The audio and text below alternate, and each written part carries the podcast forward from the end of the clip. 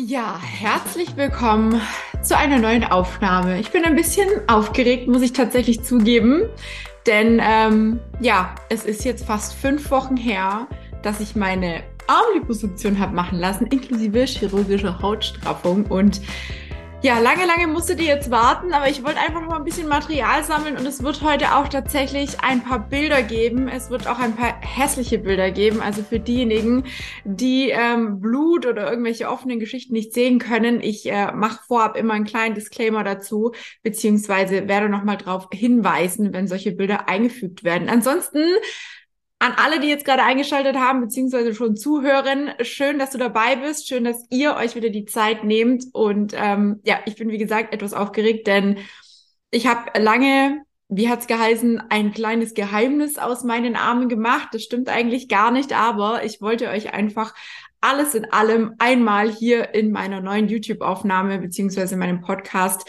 erzählen und zum Teil natürlich auch zeigen. Für diejenigen, die jetzt über den Podcast dabei sind, wird es ein bisschen schwierig, wie immer.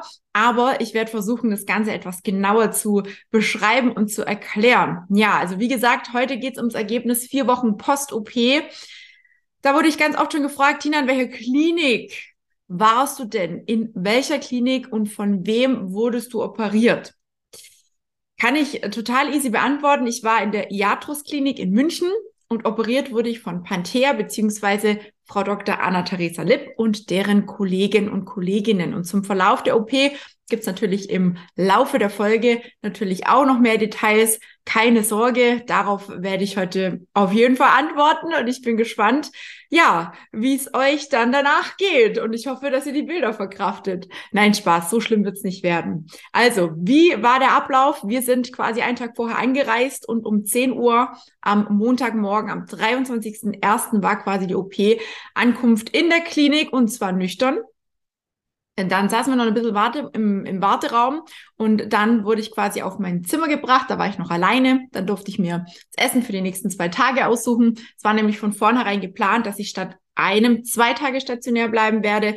Das war so ein bisschen auch eine interne Abmachung mit der Frau Dr. Lipp und mir, weil einfach durch den Diabetes, durch Kreislaufprobleme und so weiter und so fort wir einfach auf Nummer sicher gehen wollten. So, ich war damit total fein, weil äh, ja, man weiß ja nie, was der Kreislauf so macht und da wir ja eben so eine lange Fahrtstrecke haben, sind wir da einfach auf Nummer sicher gegangen. Um 11.30 Uhr wurde ich dann ähm, in so einen OP-Vorraum gebracht, so nenne ich es jetzt einfach mal und ähm, da wurden dann quasi auch die Zugänge gelegt, also ich habe einen hier an der Hand bekommen und ähm, war einfach mega, mega aufgeregt. Und vielleicht noch mal ganz kurz auch zur Klinik selber.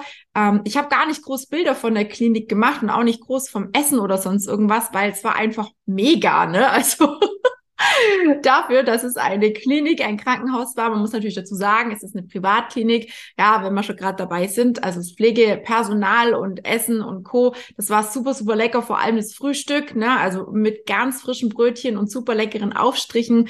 Ja, auch sonst wurde mir die ganze Zeit nach der OP mega lieb geholfen. Ich konnte mich jederzeit melden. Ja, wenn ich aufstehen wollte, das war jetzt am ersten Tag noch nicht so gut, aber ähm, eben am zweiten Tag durfte ich dann eben auch versuchen aufzustehen, zu gucken, was mein Kreislauf sagt und so weiter. Und ähm, da war ich, äh, war ich echt sehr, sehr froh drum. Und ähm, es wurde auch mehrfach eben dieses sexy Hemdchen gewechselt, ne, weil äh, das nach der OP immer wieder auch von dieser austretenden Flüssigkeit getränkt wurde. Also es war wirklich echt eklig, diese Absaugstellen, die quasi offen, offen gelassen wurden.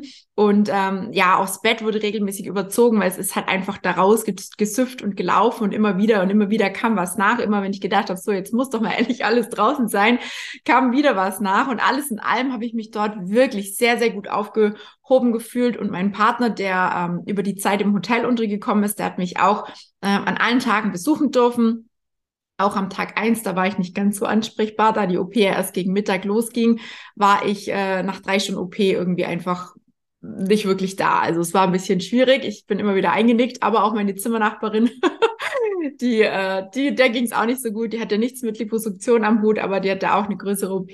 Und äh, wir haben uns super gut verstanden. Und vielleicht für alle, die die OP noch vor sich haben oder sowas machen lassen wollen, ihr braucht nichts mit in die Klinik nehmen. Das sage ich jetzt ganz, ganz deutlich, denn ich habe mich total verrückt gemacht und ich habe lauter Wechselklamotten eingepackt. Ich habe ach alles Mögliche, ne? Und letzten Endes habe ich gebraucht ein bisschen Waschzeug fürs Gesicht oder so, ne? Ähm, Wechselklamotten brauche ich brauchte ich erst, als ich dann quasi entlassen worden bin. Da habe ich dann äh, normale Klamotten angezogen ähm, und ansonsten rennt man dort oder ist man dort eh die meiste Zeit im Bett oder eben auf dem Zimmer in diesem sexy Hemdchen, ne? Und ähm, ja, ist eh nur am Liegen. Ne? Also Zähneputzen und sowas, das ging, ging auch erst einen Tag später nach der OP. Also ich hätte mir eigentlich alles sparen können, was ich mitgenommen habe. Also von daher, ähm, mach dich nicht verrückt. Du brauchst keinen riesen Reisekoffer. Meine äh, Zimmernachbarin und ich, wir haben uns so ein bisschen lustig gemacht, weil im Zimmer nebenan war eine ältere Dame, die wohl auch irgendwie was hat machen lassen. Ja, und die kam mit einem riesigen Koffer an, wo wir auch gedacht haben, will die hier einziehen? Hat die noch mehr vor? was macht die dort? Ne? Also es braucht man einfach alles gar nicht. Ja, der OP-Verlauf. Was, ähm, wer hat was gemacht und wie viel wurde gesaugt, geschnitten? Ähm, die Frau Dr. Wetzel und der Herr Dr. Dosan haben quasi meine Arme vorher nochmal begutachtet und eingezeichnet und für mich wirkte das erstmal, also das sieht aber aus wie so ein wildes Gekritzel, ne? Und die, die Ärzte, die wissen ja eigentlich, was sie tun, aber ich habe mir dann nur gedacht, so alles klar, vor allem so diese Wolken, die man da auf dem Bauch aufgemalt bekommen hat. Ich habe dann nur gedacht, so alles klar, ihr wisst schon, was ich mache, ihr wisst schon, was ihr macht und ich vertraue euch da einfach. Und ähm, ich würde euch jetzt ganz gerne ein paar Bilder aus dem OP ähm, mit einblenden. Das heißt, für diejenigen, die jetzt kein Blut sehen können, die keine offenen Wunden sehen können, stoppt bitte die Aufnahme hier, ja, und äh, scrollt einfach so zwei, drei Minuten weiter vor. Dann äh, müsst ihr euch das nicht anschauen. Mir ist das ganz arg wichtig, nicht, dass irgendjemand hier am Bildschirm sitzt oder äh, ja, über den Podcast ist es nicht so schlimm, ähm, dann umfällt. Ich äh, muss die Bilder tatsächlich selber noch mal ganz kurz aufrufen, damit ich weiß, welche Bilder ich euch tatsächlich zeige. Und zwar ähm, haben wir hier natürlich einmal die Frau Dr. Wetzel und die Frau Dr. Lippner, die ihr sehen könnt. Ähm, EKG und etc. pp. wurde natürlich auch alles kontrolliert und überprüft bei der OP. Dann das erste schöne Bild, ähm, wo quasi auch wirklich sehr, sehr deutlich zu sehen ist, dass das kein normales Fettgewebe ist, sondern dass da auch diese Knoten vorhanden sind, ne? dieses Lipidem. Ich scroll einfach mal so ein bisschen durch, ähm, damit ihr sehen könnt, was ich da für Bilder hab. Ne? Ähm, dann auch da, wo die Narbe quasi wieder oder die Wunde quasi wieder zusammengenäht wurde. Ähm, und ich habe euch tatsächlich in der Tat die beiden Schnitzel, wie ich sie immer nenne, auch mit abfotografiert, beziehungsweise wurden im OP abfotografiert. Also es sind wirklich auch Bilder, die während der OP gemacht worden sind von den Assistentinnen und von, ähm, ja, wer auch immer da alles noch rumgesprungen ist. Ne? Ich habe ja geschlafen, ich habe ja nichts mitgekriegt, haha. Ähm, und man sieht auch ganz schön, ähm, dass es richtig ein ordentliches Stück Fleisch ist. Ne? Man sieht jetzt bei dem auch auf jeden Fall, dass äh, links äh, deutlich mehr weggeschnitten wurde, als geplant war. So sah es dann aus, als es zusammengeschnitten und zusammengekriegt zusammengeklebt und zusammengenäht wurde. Und die gleiche Geschichte war rechts. Also man hat hier auch ein äh, Maßband hingelegt. Das sind 15 Zentimeter, wenn mich nicht alles täuscht. Ähm, und man sieht, das ist ein ordentliches Stück Fleisch, ne, das da rausgeschnitten wurde. Und ich musste so lachen, als wir neulich Gruppencall hatten und eine meiner Coaching-Teilnehmerinnen gesagt hat, Tina, das sieht aus wie ein Schnitzel auf Popcorn. Denn diese Fettknubbel, für all diejenigen, die es jetzt nicht sehen können, sieht wirklich aus wie ein Stück Haut, ein Stück Fleisch auf Popcorn, ne? Also richtig, richtig verrückt. Ähm, so viel dazu. So war dann der rechte Arm zusammengenäht. Man sieht auch die äh, Löcher, äh, wo abgesaugt worden ist. Ne? Die wurden offen gelassen, so dass das Ganze alles rauskommen kann. Hier ist die Frau Dr. Lipp dann noch an meinen Bauch gegangen. Der wurde auch mitgemacht. Ähm, genau. Also einfach nochmal hier ein kleiner Einblick und äh, wie der Bauch danach dann aussah. Schön leer. Ne? Also äh, kann man auf jeden Fall äh, auf jeden Fall sehen, dass was gemacht wurde. Und am Bauch wurde auch mit dem Laser gestrafft.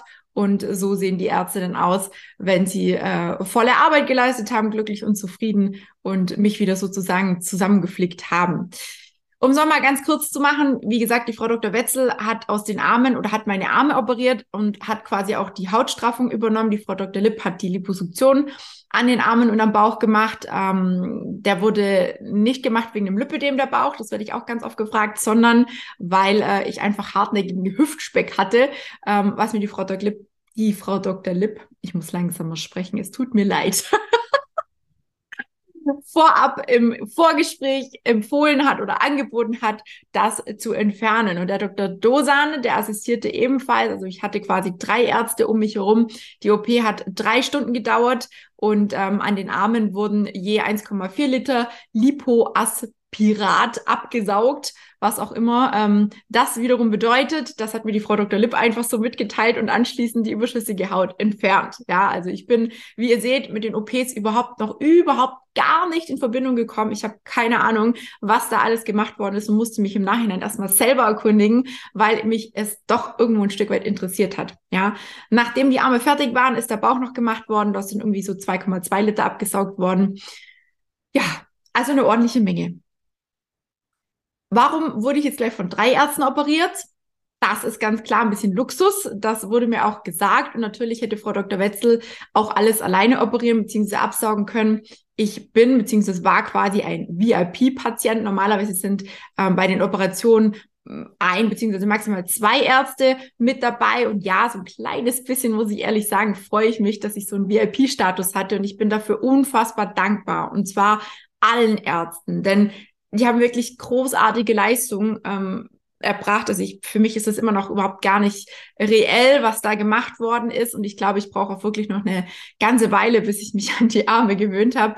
Und an dieser Stelle wirklich nochmal ganz, ganz dickes, fettes Danke an die Frau Dr. Lipp, an die Frau Dr. Wetzel, ja, die ich ja auch kurz vorher erst kennengelernt habe, da sie erst seit Januar bei der Frau Dr. Lipp mitarbeitet im Team und den Herrn Dosan, den ich übrigens erst am Tag der OP kennenlernen durfte, also bisher noch gar nichts mit ihm am Hut hatte, aber schon ganz, ganz viel Positives von ihm ähm, gehört habe. Und das kann ich hiermit einfach nur bestätigen. Es ist in meiner, meinen Augen sind es auf jeden Fall äh, tolle Ärzte, ein kleines Dreamteam, äh, was äh, Panthea da aufgebaut hat, wenn man das so sagen darf. Und ich bin wirklich sehr, sehr, sehr dankbar, dass ähm, ja, dass ich, dass ich alles so dass alles so gekommen ist, wie ich es mir gedacht habe. Denn äh, wenn ihr wüsstet, was meine Gedanken so für Horrorszenarien ausgemalt haben. Es hat sich Gott sei Dank gar nichts davon bestätigt bisher. Und ähm, ich bin da auch sehr, sehr froh und dankbar drüber. Also ich bin einfach nur überglücklich. Man kann es nicht in Worte fassen. Ich könnte den ganzen Tag nur sagen, danke, danke, danke. Ne, aber es ist einfach, ähm, es ist schon so ein bisschen Kunstwerk, was die Ärzte da teilweise auf die Beine stellen.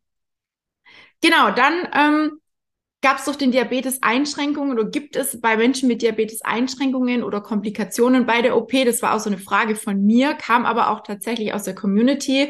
Ja, Diabetes, äh, vor allem den Typ 1, den ich habe, ist natürlich eine ernstzunehmende Nebendiagnose, bevor man in eine OP geht. Ähm, auch so Sachen wie Blutverdünnung oder Rauchen, ne, das ist natürlich alles Risiko für den Patienten und eine schöne Narbe. Ähm, wenn, wenn man eine schöne Narbe möchte, dann sollte man eben, ja, das alles vielleicht sein lassen. Gut, den Diabetes können wir nicht sein lassen, aber man, wenn man einen komplikationslosen Verlauf will, dann muss man auf jeden Fall ein erfahrenes OP-Team haben und ähm, dann sollte das eigentlich keine Probleme geben. Also bei mir gab es keine Probleme. Ich habe alles gut verkraftet. Ähm, ich habe alles, ja, da gab es nichts, wo man jetzt irgendwie hätte Angst oder Sorge haben müssen. Dann eine Frage, die ich mir sonst äh, immer so gestellt habe, so, warum geht's mir nach der Narkose eigentlich immer so schlecht? Mir war total übel. Ich äh, habe echt gedacht, so, Igitt, Igitt, äh, was ist hier passiert? Und ich will nicht mehr und lass mich hier weg, so nach dem Motto. Ähm, und das ist auch bei jeder Person anders. Ne? Und das ist, äh, bei mir war es anscheinend nicht extrem schlecht. Vielleicht kam es einfach mir nur so vor, weil es halt einfach was ist, was man nicht so tagtäglich erlebt. Und die Narkose ist eben ja, kein Zuckerschlecken und die OP ist eben ein großer Eingriff. Da muss man wirklich seinem Körper auch ähm, viel, viel zumuten oder da wird dem Körper viel zugemutet und daher ist auch immer ähm, zu raten, zu Fachärzten zu gehen und in eine Klinik zu gehen, die 24-7 auch Nachtdiensteinsatz oder Nachtdienstärzte hat, die operieren können, falls irgendwas passiert. Ne? Und ähm, das ist bei Lipidem, also normalerweise ist ja Lipidem eine stationäre Behandlung, eigentlich ein absoluter Goldstandard. Ne? Also dass ich jetzt da wirklich auch äh, 24-7 betreut wurde, das weiß ich auch sehr zu schätzen. Es ist definitiv nicht überall so. Das muss man wirklich ganz klar und deutlich auch dazu sagen. Ja, dann, welche Medikamente bekam ich nach der OP? Ähm, ich möchte euch mal ganz vorab noch ein Bild zeigen, wie ich nach der OP, am Tag eins nach der OP quasi ausgeschaut habe. Nämlich nicht ganz so toll, ziemlich aufgequillt und aufgequollen im Gesicht und äh, keine Ahnung, was das Weiße da irgendwie war. Ich nehme mal an, das war irgendwas, was sie mir eben auch zum Desinfizieren irgendwie über den ganzen Körper geschmiert haben. Es war auf jeden Fall furchtbar eklig und mir haben auch immer wieder die Augen gebrannt, weil ich mich auch nicht waschen konnte, weil ich die Arme nicht richtig bewegen konnte. Also das war nicht ganz so schön. Am Tag zwei war es dann schon ein bisschen besser. Ja, da wurde es dann auch nach und nach, also ihr seht die Bilder auch, ne, Tag zwei ähm, ist es dann besser geworden und nach der äh, OP habe ich natürlich auch Antibiotika bekommen. Ich habe Ibuprofen bekommen, ähm, alles natürlich über den Zugang, der gelegt wurde. Der wurde am Bein übrigens gelegt, also am Fuß viel mehr. Und natürlich auch ein bisschen was gegen ähm, oder beziehungsweise für den Magen als Magenschutz und Ringerlösung zum Volumenausgleich. Das ist ein Elektrolyt oder eine Elektrolyt, eine Elektrolytlösung beziehungsweise eine kristalloide Lösung, ähm, äh, eine wässrige Lösung quasi, in der Salze in Form von Ionen gelöst wird. Also einfach um, wie gesagt, die äh, Volumenausgleichgeschichte und genug Flüssigkeit und Co. in den Körper zu transportieren. So habe ich zumindest verstanden. Ich hoffe, ich erzähle hier keinen Stuss. Ist mir natürlich als Laie immer ein bisschen schwierig, ähm, die OP nochmal zusammenzufassen. Aber ich glaube, ihr versteht, was ich meine.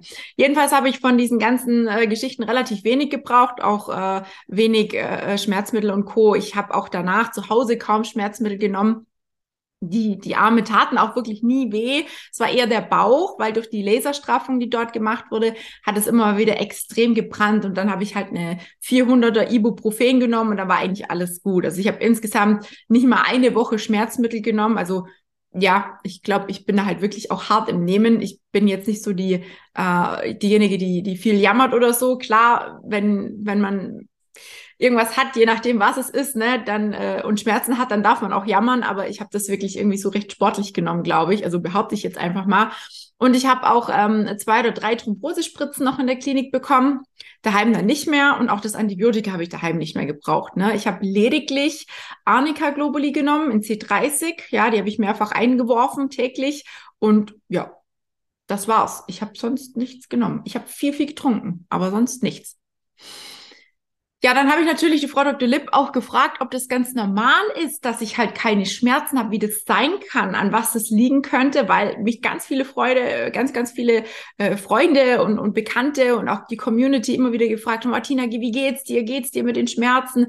Äh, äh, hast du arge Schmerzen? Tut's doll weh und so weiter? Kannst du überhaupt was machen und melde dich doch und überhaupt? Und ich dachte mir so, hm, okay, äh, bei mir ist es irgendwie komisch, ja. Und die äh, Frau Dr. Lipp hat zu mir gesagt, es liegt eindeutig auch an der hervorragenden Arbeit, die die Frau Dr. Wetzel vor allem gemacht hat. Ne? Also sie macht ja sehr viel auch ähm, Brust- und Hautstraffungen vor allem. Also äh, Haut Hautstraffungspatientinnen sind quasi ihr Spezialgebiet und da hat keine wohl, also kaum eine wirklich Schmerzen. Sie operiert einfach super, super fein. Das sieht man auch an der Narbe.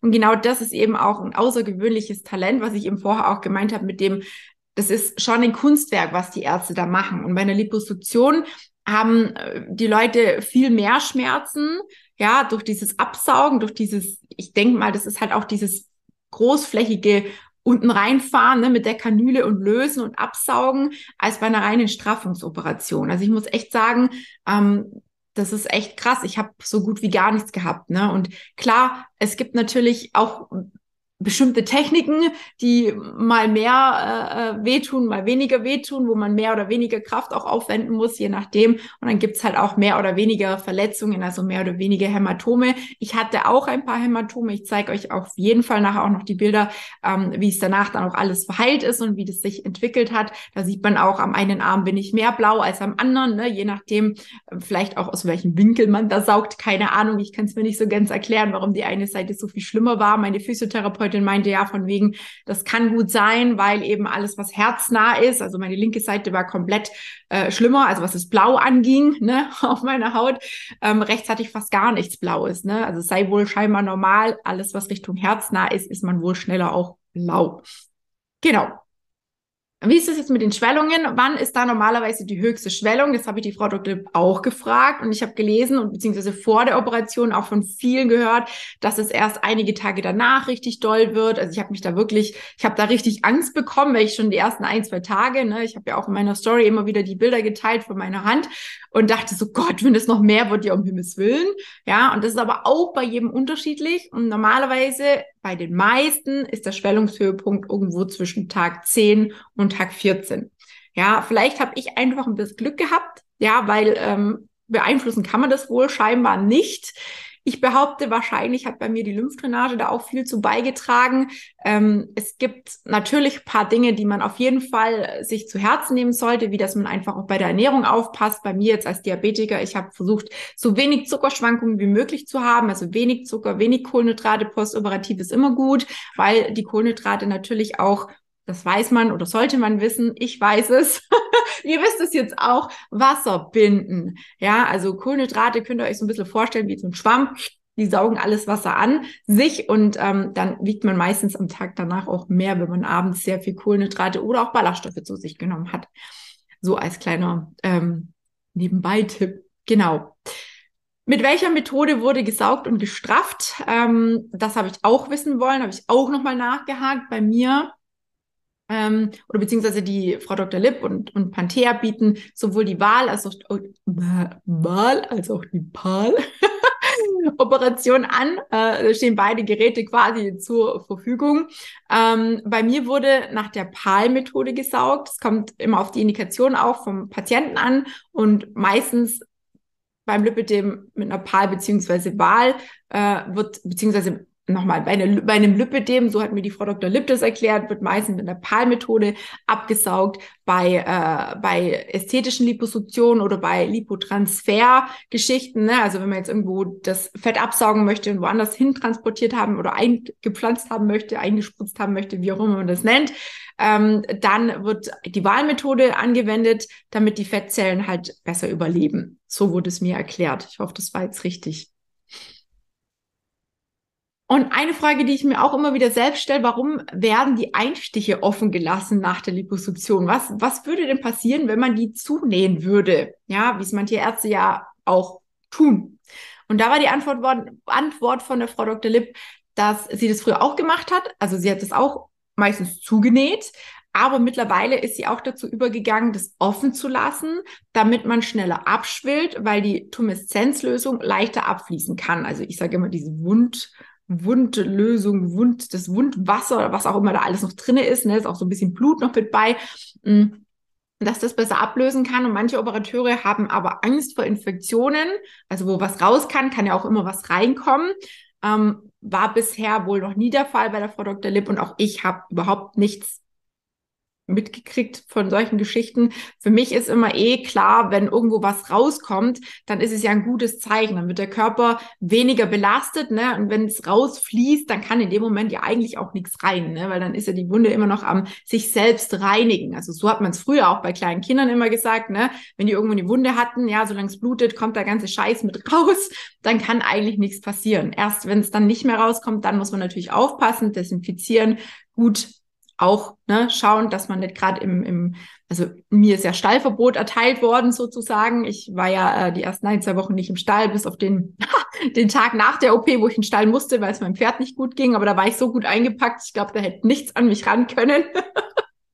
Und ansonsten, wie gesagt, ähm, würde das zugenäht werden, das hat mir auch meine Physio bestätigt, dann hätte der Körper einfach viel, viel mehr zu schaffen und dann hätte sie auch durch die Lymphdrainage viel, viel mehr Arbeit gehabt. So ist halt der Körper einfach ein bisschen entlastet. Das ist zwar super eklig, aber es ist aushaltbar dann habe ich nicht äh, natürlich auch gefragt, so was, ab wann ist denn so eine Narbe eigentlich stabil? Ab wann kann ich denn jetzt wieder was machen? Ne? Viele fragen ja schon, wann machst du wieder Sport? Grundsätzlich sagt man so nach drei bis vier Wochen ist eigentlich schon gut sichtbar, ob es Wundheilungsstörungen gibt oder nicht. Ja, nach sechs Wochen ist die Wundheilung eigentlich abgeschlossen, also meistens innen drin. Ähm, beim Diabetes kann es natürlich länger dauern und nach sechs bis zwölf Monaten ist dann die Narbenreifung eigentlich abgeschlossen. Die Narbe wird dann weiß und ist nicht mehr rot. Bei mir ist sie jetzt leicht am Rot werden. Das heißt, bei mir sind alle Krusten weg oder so gut wie alle Krusten weg. Ähm, es ist eigentlich ja, sich am schön glatt ziehen auch, denn wenn das äh, frisch genäht wird, dann sieht es ja mal alles erstmal so voll hubbelig und wubbelig und dellig und wellig aus. Also ich habe erstmal bin ich erschrocken, dachte mir, um Gottes Willen, wenn das so bleibt, ja um Himmels Willen, Hilfe, Hilfe, was hast du gemacht, ne, so, aber es ist alles äh, im grünen Bereich. Und natürlich, die nächste Frage wäre so, was führt denn jetzt zu einer breiten Narbe? Kann man das irgendwie beeinflussen? Und da hat mir die Frau Dr. Lipp auch gesagt, das ist, ähm, so ein bisschen genetische Veranlagung. Es gibt wohl Menschen, die haben eine super gute Wundheilung, die haben auch eine super gute Narbenheilung. Und es gibt wohl Menschen ähm, oder auch Nebenerkrankungen in der Vorgeschichte oder, oder, oder, die neigen halt dazu, dass die Narbe recht breit wird. Und ich bin auch der Meinung, mh, wenn man natürlich schon zu viel macht am Anfang, dann wird natürlich die Narbe auch nochmal zusätzlich äh, gestresst und beansprucht und dementsprechend glaube ich auch, dass das mit dazu beiträgt, ähm, wie gut und wie schön das Ganze auch heilen kann. Ja, das liebe Mieder, das lese ich auch immer ganz, ganz oft. Warum muss man das Mieder so lange anlassen? Da hat mir die Frau Dr. Lipp auch ganz genau erklärt, warum das so ist. Und das möchte ich ganz gerne mit euch teilen, weil die Hautschichten in der Tiefe einfach diese sechs Wochen Wundheilung brauchen. Das ist einfach evolutionsbiologisch ist es einfach so. Ne? Mehr kann man dazu gar nicht sagen. Und diese Zeit sind die Schichten eben noch nicht verheilt und brauchen die Kompression und die Lymphdrainage, um das Wundwasser rauszubringen. Deswegen tragt brav euer Mieder. Ich habe heute, seit dieser Woche, trage ich meine alten Kompressionsversorgungen wieder. Ich kann das ja hier mal so hochkrempeln, ähm, die erstaunlich gut noch sitzen. Also zumindest hier unten habe ich das Gefühl, oh, es fühlt sich gut an, fühlt sich viel, viel besser an, auch wie das Mieder. Sind auch nur Stulpen. Ähm, weiter oben ist es dann natürlich schon ein bisschen lockerer, weil da wurde ja auch viel, viel Haut entfernt und dementsprechend ähm, ist der Druck nicht ganz so dolle, aber durch diesen Massageeffekt der Kompression, also der medizinischen Flachstrickversorgung, die wir eigentlich alle tragen sollten, ist natürlich auch der Abtransport nochmal von äh, Lymphflüssigkeit nochmal, äh, äh, wie soll ich sagen, mehr unterstützt. Na, also ich fühle mich ganz wohl mit diesen äh, Dingern hier so tagsüber. Nachts ziehe ich aber noch das ganz normale Mieder an. Genau. Dann ganz viele haben mich gefragt, welche Kosten können denn da entstehen? Was hast du denn gezahlt? Ist immer schwierig zu sagen. Ich kann euch sagen, was normalerweise so ein Eingriff kostet. Da liegen wir irgendwo bei 7.500 Euro zuzüglich Klinik. Das wären nochmal 3.000 Euro. Ähm, es kann aber natürlich auch teurer sein oder werden, je nach Pfund und je nach Ausprägungsgrad. Ja, dann kommt die Mehrwertsteuer noch dazu, ähm, wenn es keine medizinische Indikation gibt. Das heißt, ja, wir sind dann schon irgendwo im fünfstelligen Bereich, ne, wenn man das alles so zusammenzählt, locker, locker. Mm, ich möchte über meinen Preis ehrlich gesagt nicht so gerne sprechen, weil ihr dürft mich nicht mit euch vergleichen. Ich habe den Bauch noch mitmachen lassen und es gibt, glaube ich, ganz, ganz wenige Frauen, die gleichzeitig eine Liposuktion und eine Straffung haben und den Bauch noch mitsaugen lassen mit Laserstraffung. Deswegen möchte ich da ehrlich gesagt nichts dazu sagen. Ähm, wie gesagt, ich war und bin VIP-Kunde, ähm, habe natürlich auch mein Geld zahlen müssen. Ich habe äh, trotz allem größten und höchsten Respekt vor diesem Eingriff und ich bin einfach, wie gesagt, sehr, sehr dankbar, dass ich das alles so ähm, hinkriegen konnte. Und um vielleicht auch noch mal ein paar Fragen aus der Community mh, mm, auf noch ein paar Fragen der Community einzugehen. Ähm, was passiert mit der Lipidem-Haut? Das wurde ich auch gefragt. Also mit dem, was rausgeschnitten wird, wird es untersucht? Ähm, werden da irgendwelche Forschungen mit dran betrieben und so weiter und so fort. In meinem Fall wurde die Haut und das Fett verworfen, also sprich in den Sondermüll, in die Entsorgung gegeben. Das Fett wird abgeholt und verbrannt. So wird es wohl gemacht. Ähm, es gibt aber wohl auch Patienten, die für Forschungszwecke angefragt werden von, auch von Panthea, auch von der Frau Dr. Lipp.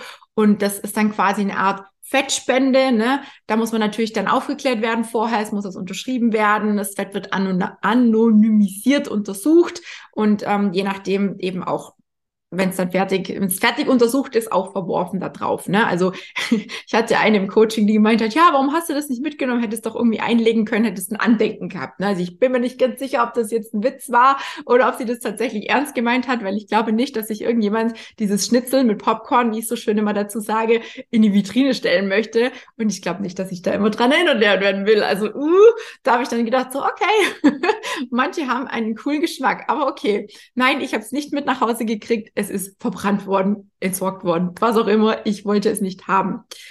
Dann wurde auch ganz oft gefragt, warum hat der Laser beziehungsweise diese Renuvien-Technik bei mir keinen Sinn gemacht und ab wann muss denn eigentlich geschnitten werden, kann man das so pauschal sagen. Das ist auch ganz oft noch meine lange, lange Überlegung gewesen.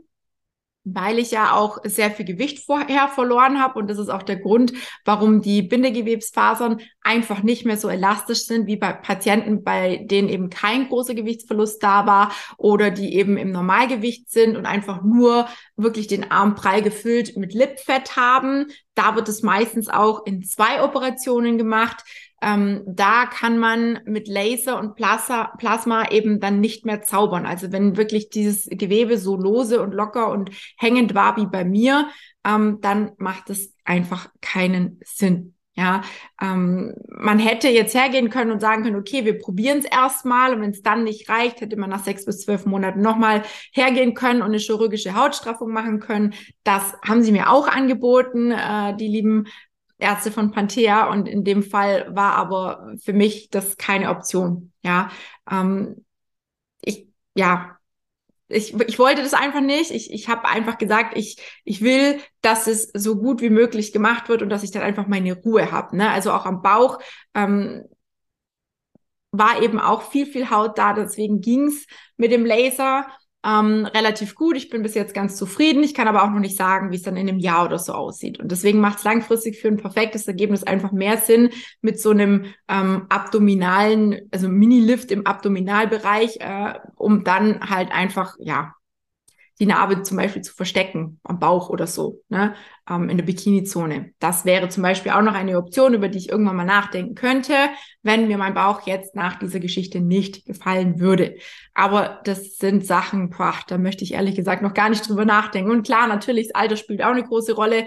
Ab 30 sind halt die Bindegewebsfasern auch nicht mehr so, wie sie mal äh, mit 20 oder so waren. Also ich gehe auch schon auf die 40 zu, daher ja, wenn man sowas machen will, sollte man vielleicht nicht zu lange warten. Oder äh, gutes Bindegewebe haben. Ne? Also mein Bindegewebe ist halt einfach Mist.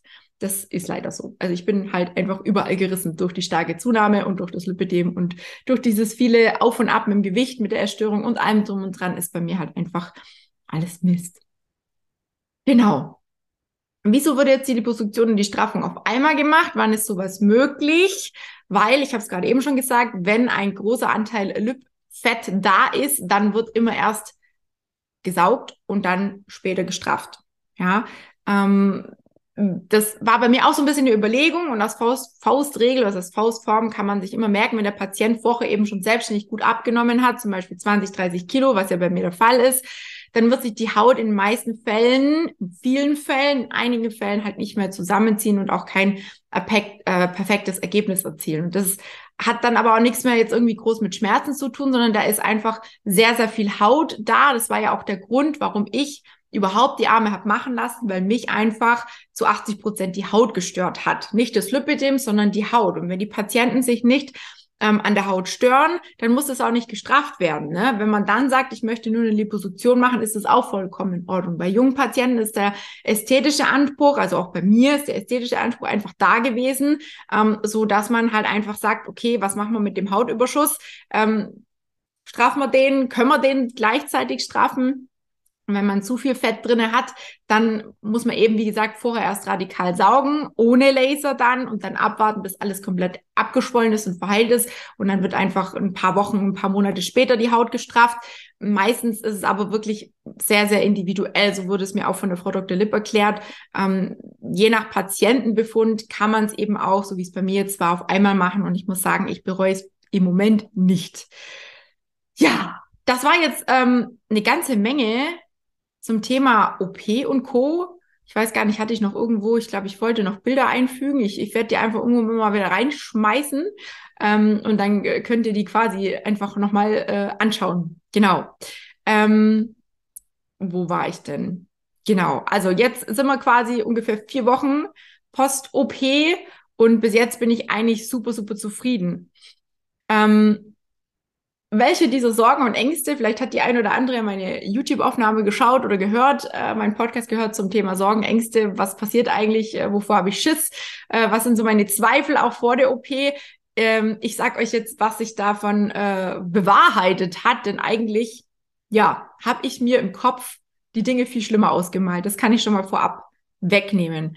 Eigentlich war der schlimmste Tag wirklich der OP-Tag, denn nach der Narkose ging es mir halt einfach nicht gut und das ist halt irgendwann auch mal, dieses viele Liegen ist irgendwann auch mal so eine Qual. Das hat sich über die ganzen Wochen ja jetzt auch hindurchgezogen, dass ich nur auf dem Rücken liegen konnte und ich durfte halt ähm, nicht auf die Seite, nicht auf den Bauch. Und es ging halt einfach nicht so wirklich. Ne? Ich hatte auch Angst, dass ich irgendwie so blöd auf die Arme liegen, dass die Narbe dann irgendwie äh, Zug drauf kriegt, Last drauf kriegt. Ne? Und ich bin halt so absolut kein Rückenschläfer. Für mich war das, glaube ich, die aller, aller, allergrößte Qual und Schinderei.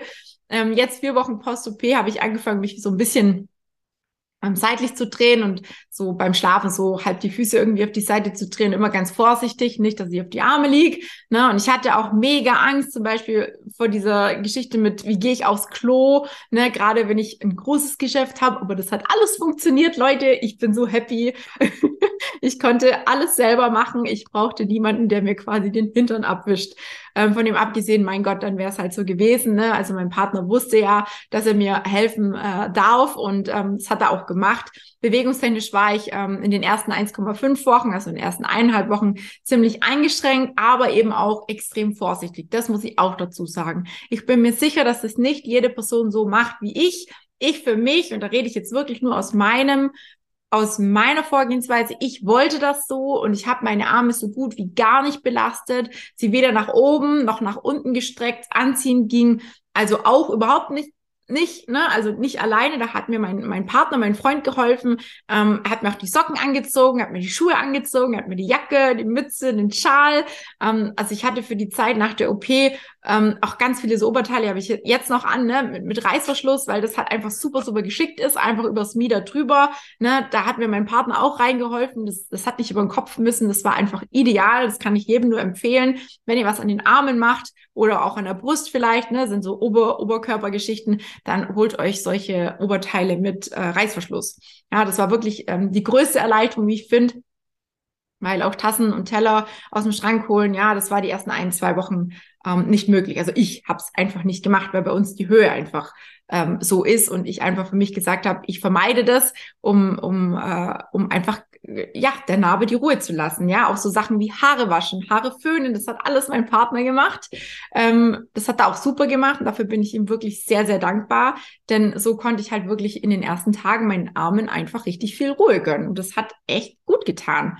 Und dann wurde es ja auch von Tag zu Tag besser. Mittlerweile kann ich mich wieder selber anziehen, ich kann mir die Haare selber waschen, ich kann selber duschen, kann eigentlich so gut wie alles wieder machen, nur eben nicht so viel Gewicht oder so. Ja, also ich würde jetzt noch kein Krafttraining machen, ich würde jetzt auch keinen schweren Einkauf oder sowas tragen. Also an Sport ist auch noch nicht zu denken und die Arme werden, werde ich auch wohl noch eine, eine ganze Weile auch danach nicht so belasten, weil ich einfach das Gefühl habe, es ist noch nicht so weit, dass ich sie belassen könnte. Aber ich glaube, da gibt der Körper auch immer selber so ein bisschen Zeichen, wann es wieder geht. Ansonsten bin ich mittlerweile, wie gesagt, kaum noch eingeschränkt und ganz froh, dass ich äh, meine Freiheit wieder habe. Ja, so wurde es ganz kur vor kurzem äh, in der Community von, von jemandem genannt. Ab wann hattest du deine Freiheit wieder? Die habe ich äh, jetzt so vier Wochen Post-OP, kann man wirklich sagen, ähm, geht's langsam bergauf und man traut sich auch wieder mehr zu. Ne? Also ich bin ja da so ein extremer Schisser gewesen. Ich habe ja, ich habe mich ja teilweise nicht mal getraut, meinen Teller mit Essen hier auf den Tisch zu stellen. Ne? Also das war schon übertrieben. Aber äh, ich, für mich war das okay. Ich habe das so gut gefunden. Dann die Geschichte mit der Kompression, ja. Äh, habe ich an den Beinen bisher auch nicht mehr getragen. Also seit dem 23.01. Äh, keine Kompression. Dementsprechend sind die ganz oft ganz schön beleidigt. Und aber da ich Klasse 3 trage, ist es halt für die Arme ähm, nicht möglich. Also ich würde es mich noch nicht trauen, so diese Kraft aufzubringen. Und selbst mit Hilfe meinem Partner ist es einfach eine übelste Qual. Also in Klasse 3 muss man schon Übung haben, um da jemanden auch anziehen zu können. Ähm, ich warte jetzt einfach mal noch ab bis zum nächsten Termin, das ist am 6.3. Das ist ja nicht mehr lang, noch irgendwie eineinhalb Wochen oder so. Und dann weiß ich auch, was wieder möglich ist und wo ich halt einfach immer noch ein bisschen vorsichtig sein muss. Und diesen Kompromiss mit der Kompression, den bin ich einfach freiwillig für mich selber eingegangen. Und das darf aber auch jeder und jede für sich selber entscheiden. Ich möchte da nicht, dass ihr euch an mir ein Beispiel nehmt, sondern dass ihr wirklich auf euch und euren Körper hört. Und ich denke auch mit dem Sport, vielleicht so ab acht Wochen wieder. Ich weiß es nicht. Ich mache ja schon seit Woche zwei wieder kleine Spaziergänge. Ne? Die habe ich wieder eingebaut und versuche täglich auf meine Schritte zu kommen. Und ich hatte auch echt richtig, richtig Schiss, Schiss vor den Schmerzen. Wie gesagt, es hat sich auch alles gar nicht so ergeben. Ne? Ich hatte die ganze Zeit keine Schmerzen. Ich hatte immer mal wieder so ein Spannungsgefühl, einfach aufgrund der Schwellungen und an der Außenseite von den Schultern wie so ein wie so ein Muskelkater, kann man sagen. Ne? Also wenn man jetzt viel Seitheben zum Beispiel gemacht hat, ähm, dann kriegt man da Muskelkater an den Stellen, zum Beispiel, ja, oder wenn ich mich, wenn mich jemand angefasst hat, zum Beispiel auch bei der Lymphdrainage, oh, das waren manchmal schon Aua, ne, Schmerzen. Also das habe ich dann schon gemerkt, weil es sind ja natürlich auch einige Hämatome durch Saugen entstanden, aber so richtige Schmerzen, dass man jetzt sagen kann, ich sterbe, ich muss unbedingt was einwerfen, das war überhaupt gar nicht. Was war das Schlimmste nach der OP? Hm, also die Entlassung, gute viereinhalb Stunden nach Hause fahren, das hat mir echt große, große Sorgen gemacht. Ähm, wir haben es aber recht gut hingekriegt, weil wir tatsächlich dann halt auf Behindertentoiletten gegangen sind und ich hatte während dem Autofahren links und rechts zwei Kissen und schön Handtücher, die mein Partner noch besorgt hat, so dass ich quasi meine Arme so schön hier äh, auflegen konnte und das auch mit den Erschütterungen super angenehm war. Also das war echt äh, viel, viel angenehmer, als ich es gedacht habe. Ich zeige euch mal noch ein Bild, wie ich da so im Auto saß. Also richtig, richtig, äh, ja, einfach. Ich glaube, man sieht auch, dass ich mega erleichtert bin. Fertig, aber erleichtert. Ja, wie gesagt, auf Toilette waren wir dann auf der Behindertentoilette. Das hat auch gut geklappt. Die Leute haben zwar immer ein bisschen dumm geschaut, ja, aber es war mir egal. Also ja, wenn man dann gesagt hat, dass man frisch operiert ist und dass man Hilfe braucht, dann äh, sind die Blicke plötzlich äh, ganz weich geworden und jeder hat Mitleid irgendwie gehabt und äh, hat sich, glaube ich, auch gefreut, dass mein Partner mir hilft. Ja, das ist also schon ein bisschen witzig, wenn man dann sagt, warum, wieso, ne? Also wir waren an einer Raststätte, da hat die Frau gleich vehement den Kopf geschüttelt, so nach dem Motto, ja, nee, ihr nicht, ne, so. Und dann habe ich halt gesagt eben, dass ich frisch operiert bin, dass es nicht geht. Und dann hat sie total schnell eingelenkt und hat sich auch entschuldigt. Ja, also ähm, schon witzig manchmal. Ansonsten, das Schlimmste war, äh, wenn ich um Hilfe fragen musste, weil, wie so viele von uns oder wie viele Frauen, Menschen überhaupt da draußen, ne, egal Männlein oder Weiblein. Äh, ich glaube, viele haben das so ein bisschen abtrainiert bekommen, um Hilfe zu fragen. Es war so wirklich mein größtes Learning aus der ganzen Geschichte, würde ich jetzt mal sagen. Ne? Einfach zu sagen, Schatz, kannst du mir kurz helfen oder kann mir jemand helfen, anziehen, ausziehen. Ja, das, das war wirklich ähm, blöd. Und am aller, aller, aller schlimmsten, um das mal noch ganz kurz äh, anzusprechen, waren diese blöden nassen Stellen, die immer wieder durch die Flüssigkeit, die nach der OP da raus wollte, ähm, an diesen Einstichstellen äh, immer alles nass gemacht haben. Also das ganze Mieder war immer nass und ich hatte hier unten auch so eine Stelle, ich zeige euch die mal noch, ähm, die, da war mir halt ständig kalt und es war halt einfach super, super unangenehm und es hat auch irgendwann mal echt angefangen zu riechen und zu, ja, nicht schön. Also es war während der Klinikzeit schon eklig, aber dieses eine Löchlein hier, was ich euch jetzt auch gezeigt habe oder zeige, das ist wirklich, äh, das war fast eine ganze Woche ziemlich lästig. Alle anderen waren zu und dieses kleine Mistviech, das hat echt noch ewig lang gesüfft. Aber irgendwann hat es dann auch aufgegeben. Ne? Ähm, um nochmal auf die Schmerzen zurückzukommen, ich musste einmal niesen und da ist mir richtig heftig in den Bauch reingefahren. Also es würde jemand wirklich ein Messer nehmen und volle Leute reinrammen. Das war wirklich auch die Geschichte nach der Laserstraffung. Das tat definitiv mehr weh als diese Schnittgeschichte. Ne? Also da hatte ich ja wirklich überhaupt keine Schmerzen, aber die Laserstraffung, die hat schon oft ganz schön gebiezelt und gebrannt. Dann habe ich ja auch täglich Lymphdrainage bekommen. Ähm, die war auch nicht immer so angenehm, weil das Gewebe halt sehr verhärtet war, sehr geschwollen war. Die Schwellungen haben den Abfluss blockiert und ja, meine Physio kam dann äh, an manchen Stellen an und da wäre ich am liebsten durch die Decke gegangen und hätte geschrien. Trotzdem war es super, super gut und ich bin sehr, sehr froh, dass ich das so schnell und so oft, also ich hatte jeden Tag Lymphdrainage bis auf Wochenende natürlich, weil das, glaube ich, auch ganz, ganz viel dazu beigetragen hat, dass die Heilung so gut voranging und dass auch die Narbe entlastet wurde ne, von diesen Schwellungen. Ähm, wir haben auch die Narbe jetzt seit äh, guten paar Tagen, seit die so geschlossen ist, einfach auch angefangen mit zu mobilisieren. Da würde ich euch auch nochmal ähm, ein kleines Video äh, nachher zeigen. Ne? Und wir haben auch, äh, ich habe euch auch mal einen kleinen Ausschnitt aus meinem provisorischen Räumchen, in dem täglich Lymphdrainage gemacht wird bei mir, ähm, weil die Physio kommt nämlich zu mir, ja, weil ich ja auch nicht Auto fahren äh, konnte. Das würde jetzt zwar wieder gehen, aber da sie aus dem Dorf ist, ne, das war also echt ein Glücksgriff mit der Lieben, ähm, bin ich quasi, äh, ja, im Prinzip von ihr hier von mir über mein Zuhause gelimpft worden. Und das, äh, ja, ist eigentlich echt cool. Also Autofahren tue ich jetzt wieder seit Woche drei, kann man ungefähr sagen.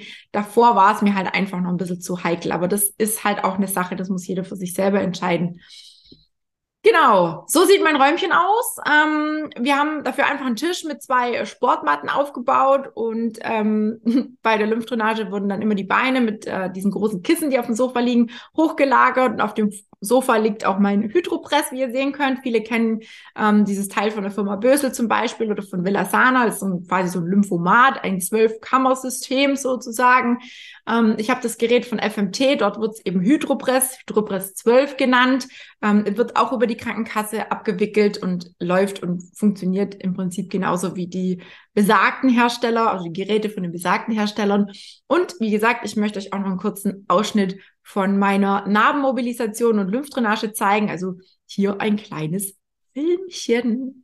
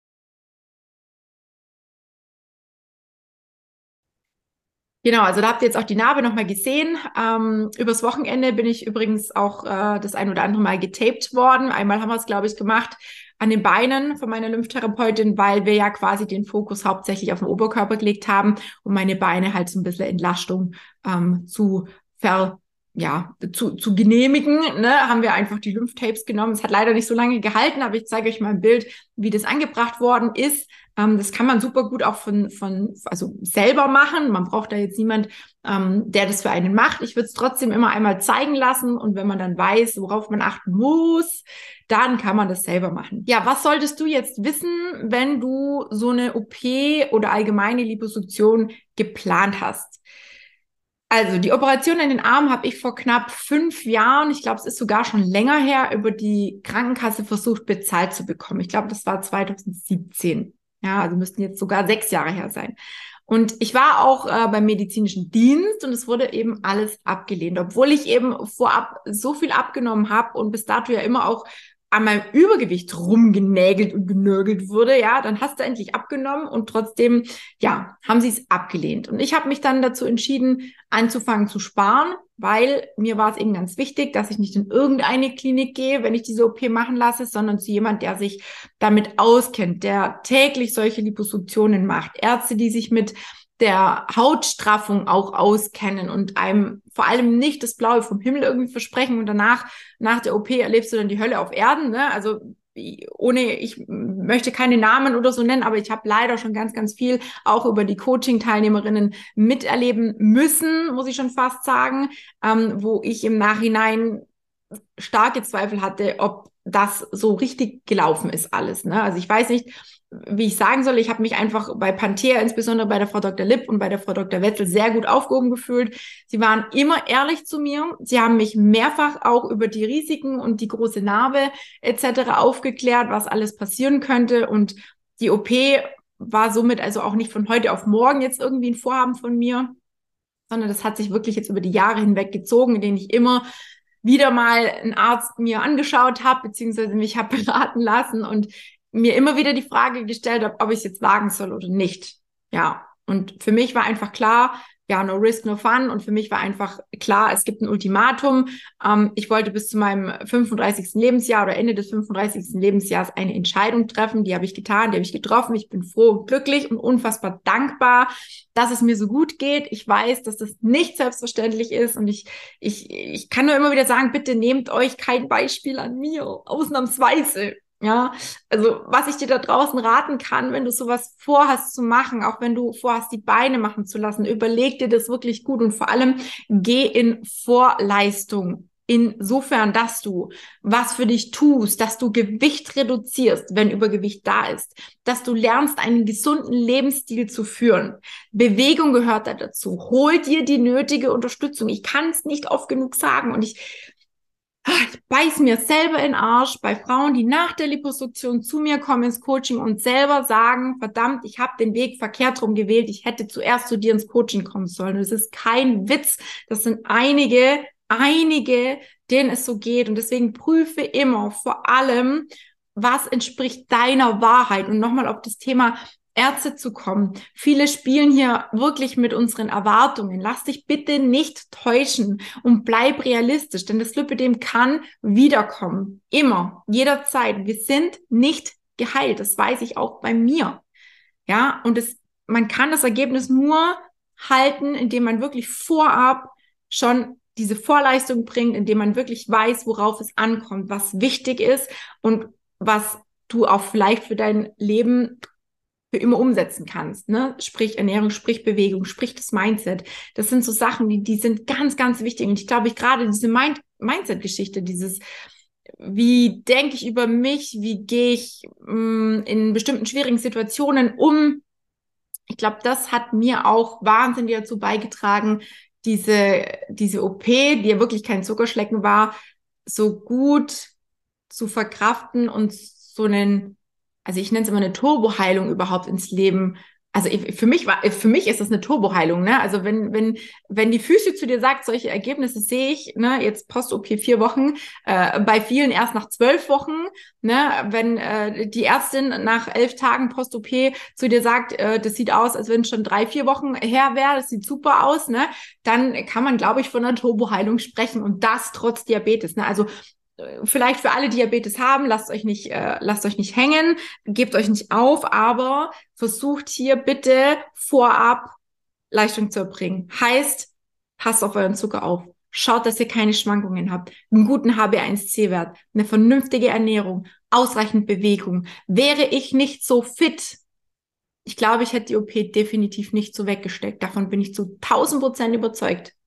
Und mir ging es die erste Woche nach, den, nach der OP, ich hatte kaum Luft, ne, klar, die Miedergeschichten ist alles so total eng, aber die Narkose ist mir ganz schön nachgegangen, ne, und ich bin jetzt jemand, ich bin Sportler, ja, also ich bezeichne mich jetzt einfach mal so, weil ich ja wirklich jeden Tag was mache. Und Sportler haben einfach auch erwiesen, eine schnellere Wundheilung. Ja, das muss man auch wissen. Hm, ist nicht bei allen so, aber bei sehr vielen.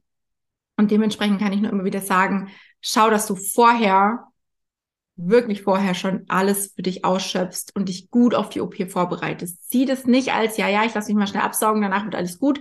Nein. Und bitte, bitte glaub Ärzten nicht, wenn sie dir irgendwelche komischen Dinge erzählen, von wegen, man ist danach geheilt und man braucht nie wieder Kompression. Auch ich weiß nicht, ob ich an den Armen vielleicht nicht irgendwann doch wieder Kompression brauche. Ich kann es jetzt noch gar nicht sagen, weil im Moment habe ich jeden Tag das Mieder an, ich habe jeden Tag die Kompression an, ich kriege regelmäßig Lymphdrainage. Wie sich das bis in einem Jahr verhält, kann mir niemand sagen. So.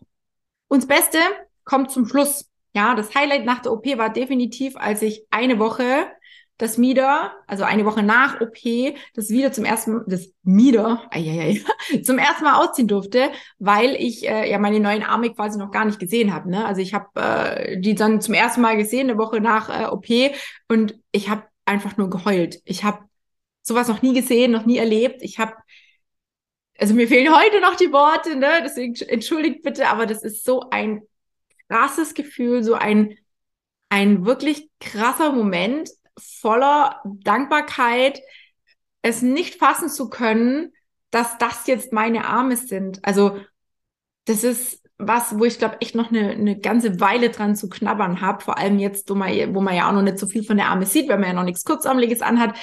Aber ich glaube, da werde ich noch oft am Spiegel vorbeigehen und mir denken, war das jetzt meine Arme so, ne? Also wie es halt so ist.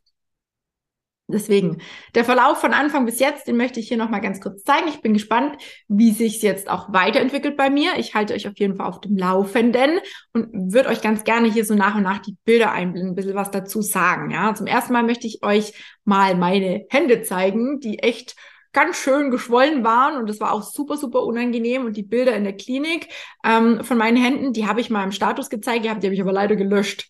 Also das erste Bild ist quasi schon Post-OP, zwei Tage Post-OP.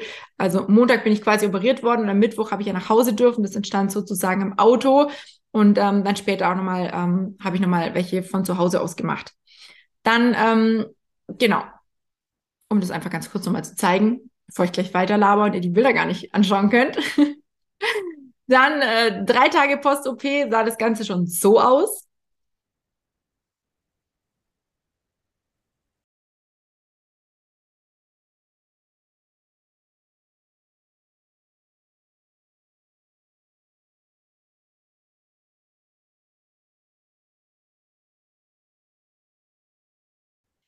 Und vier Tage Post-OP nach zweimal Lymphdrainage sah das eigentlich schon relativ gut aus. Ähm, man sieht wirklich deutlich, wie die Schwellungen auch zurückgehen. Ne? Ja, wenn man sich die nächsten beiden Bilder anschaut, das war dann sieben Tage Post-OP. Ja, da war eigentlich wieder so gut wie alles normal und so ist es auch geblieben. Also ich hatte keinen, offensichtlich keinen Höchstschwellpunkt oder sonst irgendwas. Der ist bei mir irgendwie ausgeblieben. Dann habe ich euch natürlich auch Bilder von den Armen. Juhu, jetzt seht ihr endlich mal die Arme. Was hat sich denn da jetzt getan? Und ich habe vorab mal ein Video gemacht, um mal zu zeigen, wie viel lose Haut auch da unten dran rumwuppelt und schwuppelt und schwabbelt. Ne, so mein berühmter, äh, meine berühmte Schelle mit dem unteren Oberarm, also mit dem Schwabbel sozusagen. Ähm, die kennt vielleicht die ein oder andere, die schon mit dem Status gesehen hat, aber genau das äh, ist das Video. Ich würde es einmal ganz kurz an der Stelle ablaufen lassen und ihr seht ja auch, ähm, ja, wie sich die Haut da unten mitbewegt bei bestimmten Bewegungen.